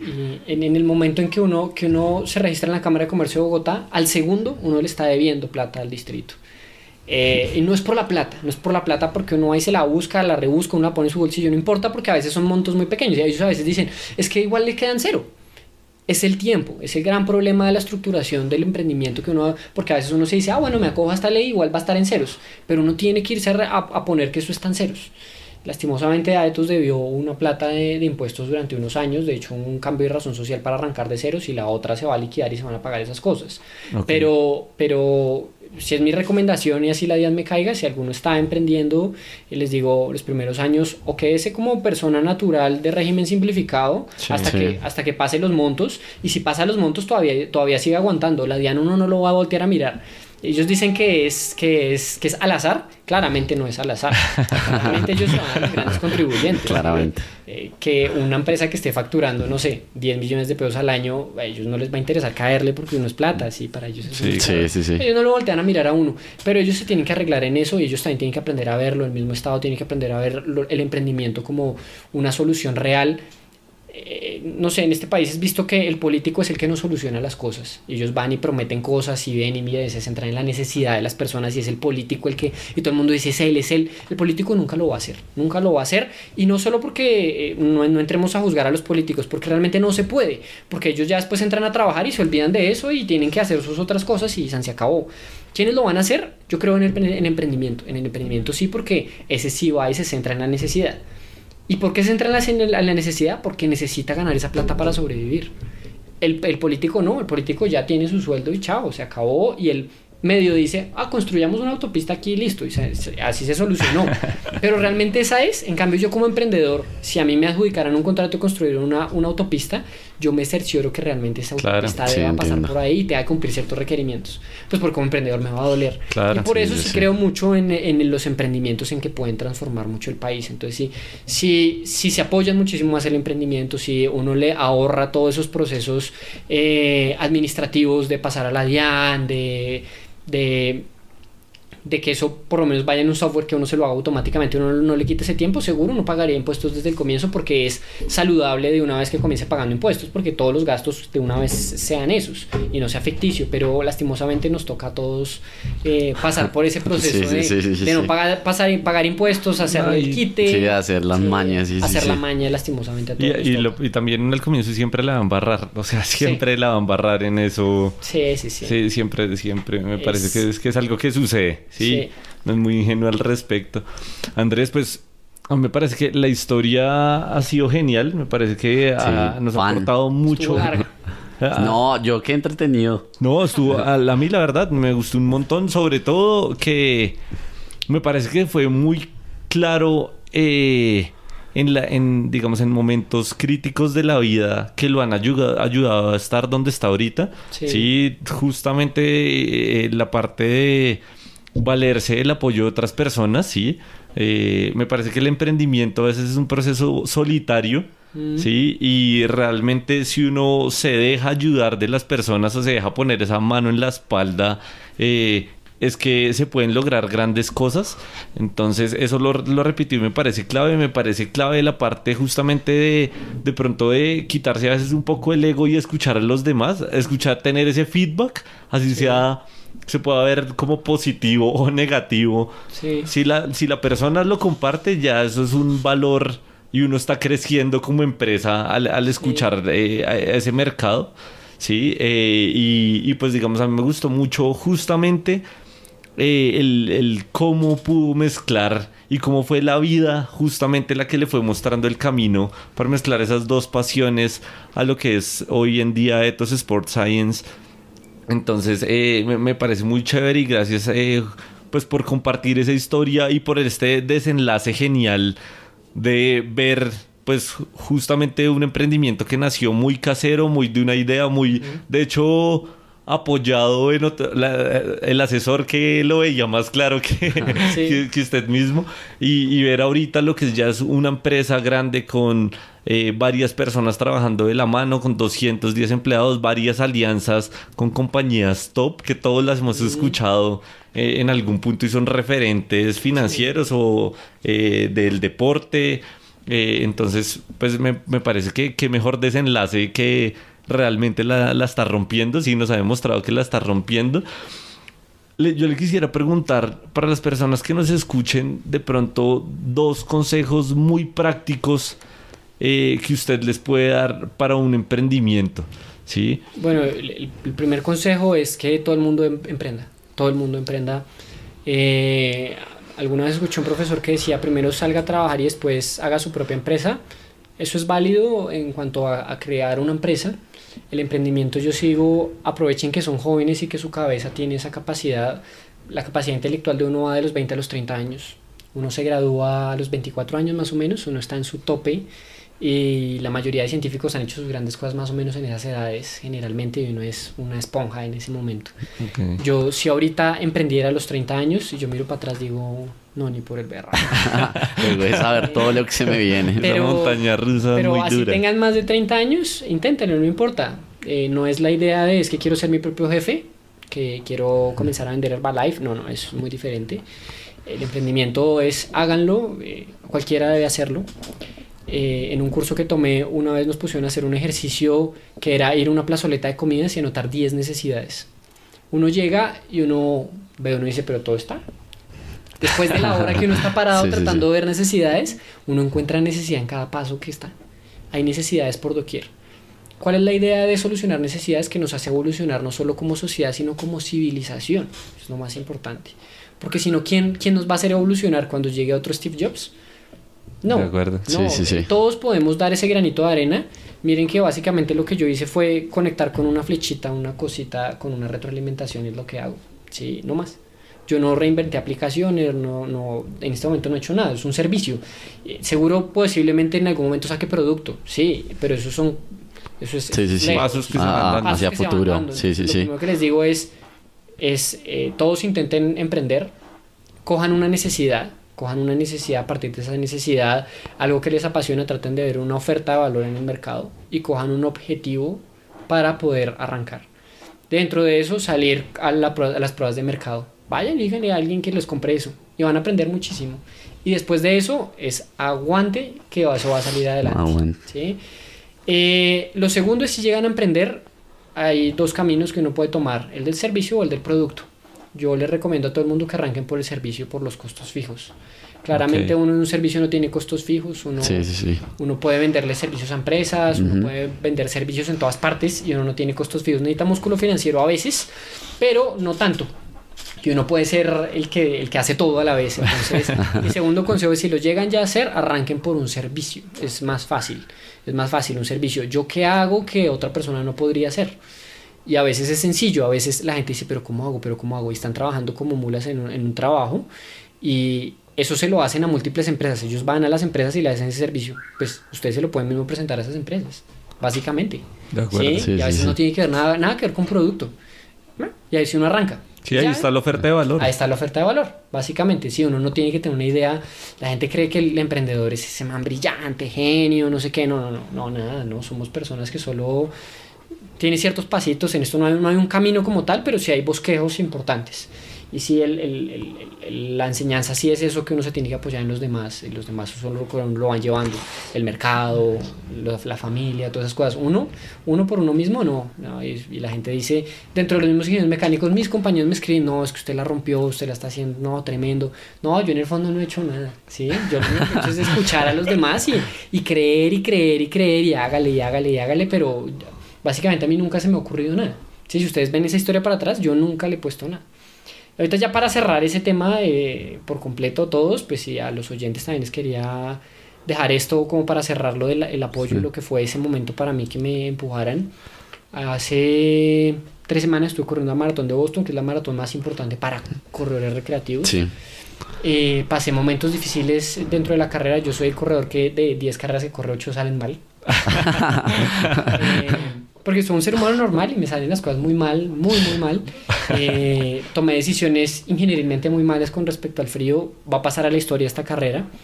Y pasé momentos difíciles. Y El, el clima estuvo tenaz. No, terrible. Para contextualizar el, No, no, el clima, yo vi las en 30 imágenes, años no se videos. un clima así en Boston. En 30 No, años. No se increíble. En Boston tomé una decisión a partir de mis clases de termodinámica que mi rala mi tomé decisiones de, de ir no arropado eh, no voy a entrar en los detalles ingenieriles pero había, había razones por las cuales la gente me dice usted cómo se le ocurrió pero no sé qué. Sí una razón ingenieril fallé Eh, pero pasé momentos muy difíciles y muy críticos yo llegaba esta era la carrera que mejor llegaba preparado mejor Sí. llegaba preparado de todos había hecho todo un proceso claramente se había documentado por redes sociales también para para Claro. potenciarlo muchísimo Sí, sí, sí. más para posicionar también mucho más mi marca y nunca había hecho esto de llegar así tenía la confianza bastante alta ya sabía que el clima estaba difícil y dije bueno igual lo que salga no importa pero pasé momentos demasiado complicados demasiado complicados en la carrera eh, llegando al kilómetro 30 yo ya dije bueno voy a llegar pero ahí me encontré a, a mi novia eh, y me gritó y me desplomé anímicamente y le dije, no, no puedo seguir, no puedo seguir, estoy, vengo muy mal, vengo entullido, tenía, tenía síntomas de, de hipotermia. Son muchas ganas de ir al baño, los músculos dejan de producir ATP, entonces los músculos duelen como entre un calambre y un desgarro. Eh, entonces es raro porque pues yo cardiovascularmente me sentía bien, además había hecho una cantidad de entrenamiento y pues esto no se trata de hacer marcas, ¿sí? Entonces yo ya sabía que desde el comienzo la marca valía 3. Sí, sí, sí. Pero sí tenía 210 personas que creían en mí y pues mucha gente en Instagram también que me, que me sigue, que quería ver, que quería lo que es esa historia. Y una de las historias que igual yo quería dejar es, no importa lo que pase, ¿sí? Igual uno está ahí por otra cosa y no solo es pasar la medalla. Mi novia saltó la, la baranda, eh, me dio su chaqueta y yo entre lágrimas le dije, le dije, de, de- era más de dolor, no, no, no de por, por retirarme, no porque me he retirado una cantidad de carreras, y no importa ir a Boston también a retirarse, sino era el dolor físico que decía, no, no puedo, no puedo, estoy, estoy mentalmente destruido, estoy sufriendo mucho. Eh, ella me dijo, vamos, te, te voy a acompañar, te voy a acompañar un rato y arrancamos a trotar. eh, supuestamente para alcanzar uno de los otros coaches que iba adelantico, y yo dije, ya, y me voy con él. Ok. Eh, eh, estábamos hablando que yo ya iba una hora por encima de mejor marca, o sea, eso. Ya, eh, ya, eso ya, no- sí, sí, no- sí, no- sí. no- Se quitó de la Sí, sí, sí, sí, eso. Y, eh, generalmente yo trato de no pensar en marcas personales, aunque ya cuando uno va corriendo y ve qué es, uno dice, uy, uy. Claro, claro, claro, entiendo. Eh, pero pues ya en ese momento ya pah, todo a, a- la mierda. Sí, sí, sí. Y ella me comenzó a llevar por los kilómetros más difíciles y le decía, no, realmente no, no estoy pudiendo por el dolor, por el dolor. Y me decía, vamos, vamos, vamos. Y no es que físicamente estuviera des- desplomado, que es lo que pasa generalmente uno corriendo la maratón. Ok. Si no era, estoy del frío, mi cuerpo no está respondiendo. Si sabían en algún momento que si iba a arriesgar mi salud, pues decía, no, no más, hasta acá. Claro, ella comenzó también a sufrir por la cantidad de agua que había, el viento que estaba, todo. Y comenzamos a ir. Eh, esto dentro del reglamento no es válido. Claramente que llegue una persona a no ayudarle. Sí. El reglamento creo que no entra en discusión ahí en ningún momento. Eh, no importa. Y ella faltando como 500 metros me dijo, pues yo me salgo acá. Y yo le dije, no, usted tiene que cruzar la meta conmigo. Sí, vamos a cruzarla juntos porque, Chévere. pues, ¿quién me trajo hasta acá? Qué chévere, sí. ¿Quién sí, me sí, sí. acompañó primero aguantándome todos estos meses yo entrenando y llegando tarde y con una cantidad de trabajo, a veces saliendo a las 10 de la noche a entrenar porque, pues como les dije, mi chat es terrible. Eh, eh, saliendo a entrenar y que me aguantara y todo, le dije, no, usted me tiene que acompañar y ya no, pues me van a sacar. Le dije, pues no la van a sacar porque pues todo el mundo iba con el número tapado porque todo el mundo iba arropado. Claro. Y no importa, no importa, es que es- la vida no se trata de reglas. eh, las reglas existen muchas veces, pero para alinearnos, pero, pero acá no se trataba de reglas, es de una historia y de un acompañamiento de eso, lo que significa para mi vida el acompañamiento de una persona. Cruzamos la meta juntos, claro, yo después Ah. terminé en el centro, en el centro de, de ayuda médica y se publicó esa foto. Esa foto llegando a la Sí, sí, meta, una foto donde yo vengo, se nota mi dolor físico, mi dolor eh, muscular y ella metiéndole las ganas para llevarme a la meta. Claramente fue también criticado en redes sociales en un punto. La mayoría de gente la tomó como una gran historia, pues es Sí. la foto que más tengo likes. Gracias a toda la gente que me dio like a la No, mejor dicho. Eh, pero pues recibí críticas y críticas hasta de una persona que estudió conmigo en la universidad, duro, duro, duro, o sea, eh, eh, una, una, una crítica destructiva y con ánimo de golpear, eh, entrando en el, en el detalle que, que- Sí. de la norma. Sí. Eh, yo solo le quiero decir a todo el mundo que es eh, básicamente la vida misma de mi historia de emprendimiento es eso, el apoyo de los demás y que a veces las normas no importan y no es porque uno se las quiera saltar, es porque hay cosas más importantes que las normas. Sí, porque seguramente si uno se va hasta la norma, hasta la primera carrera que yo corrí que me empujaron, eso tampoco era válido. Sí, sí, sí. Y que yo ahorita tengo la empresa en la que estoy no es porque yo sea más que otra persona, sí, yo soy otra persona normal, pero que ha recibido apoyo, ha recibido esos empujones que la vida me ha llevado porque el destino me quiere llevar allá. No tengo ni idea por qué, sí, porque yo nunca me he puesto y dicho es que voy, es que se me escurrió esto, es que no sé qué, sino me han apoyado y me han apoyado y ahora esta historia fue otra de esas y seguro voy a seguir teniendo otras, de pronto corriendo, de pronto no corriendo, pero que la gente aprenda a que eso pasa en la vida y que uno no se puede cerrar a que, a que, a que tengo que ir solo en la vida, tengo que hacerlo yo, tengo que, o tengo que ser más que los demás para poder llegar a hacerlo. No, no, no. Uno se tiene que apoyar en los demás muchas veces, muchísimas veces y reconocer, no puedo, no puedo y la otra persona se camine, camine, camine, camine, camine, camine, camine. Entonces, pues chévere venía este podcast de cerrar No, Andrés, muchas gracias. Oh, qué bueno. Sí, sí, sí. Eh, y muchas gracias por haberme invitado. eh, ojalá les haya gustado también mi historia. Si estuvo algo larga, eh, es larga. y seguro va a continuar. Porque, Pero Sí, va a valiosa. continuar. Sí, seguro va a continuar y como les dije, va a continuar en el mismo camino. Eh, y ojalá pueda estar en unos años después acá contándoles qué pasó de aquí después y ojalá también eh, Aetos esté mucho más grande o quién sabe si yo tenga otra empresa o no ni idea. Bueno, no, pues Andrés, muchas gracias de verdad por el Muchas hecho que muy conmovido en verdad en la historia del final. Me gustó mucho todo lo que dijo en verdad y como alguien que está empezando, siento que aprendí mucho en verdad, no solo como la historia del emprendimiento, sino como persona. En verdad, como que lo admiro demasiado en ese sentido. No, muchas gracias. Entonces, antes para cerrar, ¿cómo podemos encontrar a Etos en las redes sociales? Eh, primero la página de internet aetosport.com. Ok. Estamos en redes sociales arroba aetosport.com con TH y solo una S. Aetosport. Perfecto, pegado, eh, perfecto. Lo pueden encontrar. Yo estoy en Instagram como Aetos Head Coach. eh, y todas las cosas de Aetos sé que a todo el mundo les va a encantar por más de que sea ciencia y tecnología gente que dice uy eso no es para mí siempre tenemos cosas como chéveres interesantes No, pues ahí, ahí dejaremos todos los links, todo lo necesario. Muchas gracias de nuevo por venir, Andrés. ¿Algo más que haya que decir antes de cerrar? No, súper agradecido, lo mismo, realmente lo conozco hace un montón y me encantó el detalle de, de las historias, mucho, muchas cosas como la mencioné ahorita, que me parece que generan un valor gigante, sobre todo porque me identifico en, en varias, entonces un valor gigante, reconozco el trabajo que se ha puesto, sí, el nivel de ejecución y de, pues, de ánimo, de ganas, de estar rodeado de personas que han estado ahí eh, para que hoy sea lo, lo- lo que es. Entonces, muchas gracias Andrés nuevamente por acompañarnos. Sí, entonces, Sebastián, por favor, ¿cómo te encuentran a ti? Bus School. Sí, www.buseschool, buses, C-O-O-L.com. Genial. Y a mí me van a encontrar como Ojo con Oscar, Instagram, YouTube, Facebook. Así que bueno, no, pues muchas gracias a todos por estar escuchando y nos veremos en una próxima oportunidad con más desenlace. desenlaces. Gracias a todos.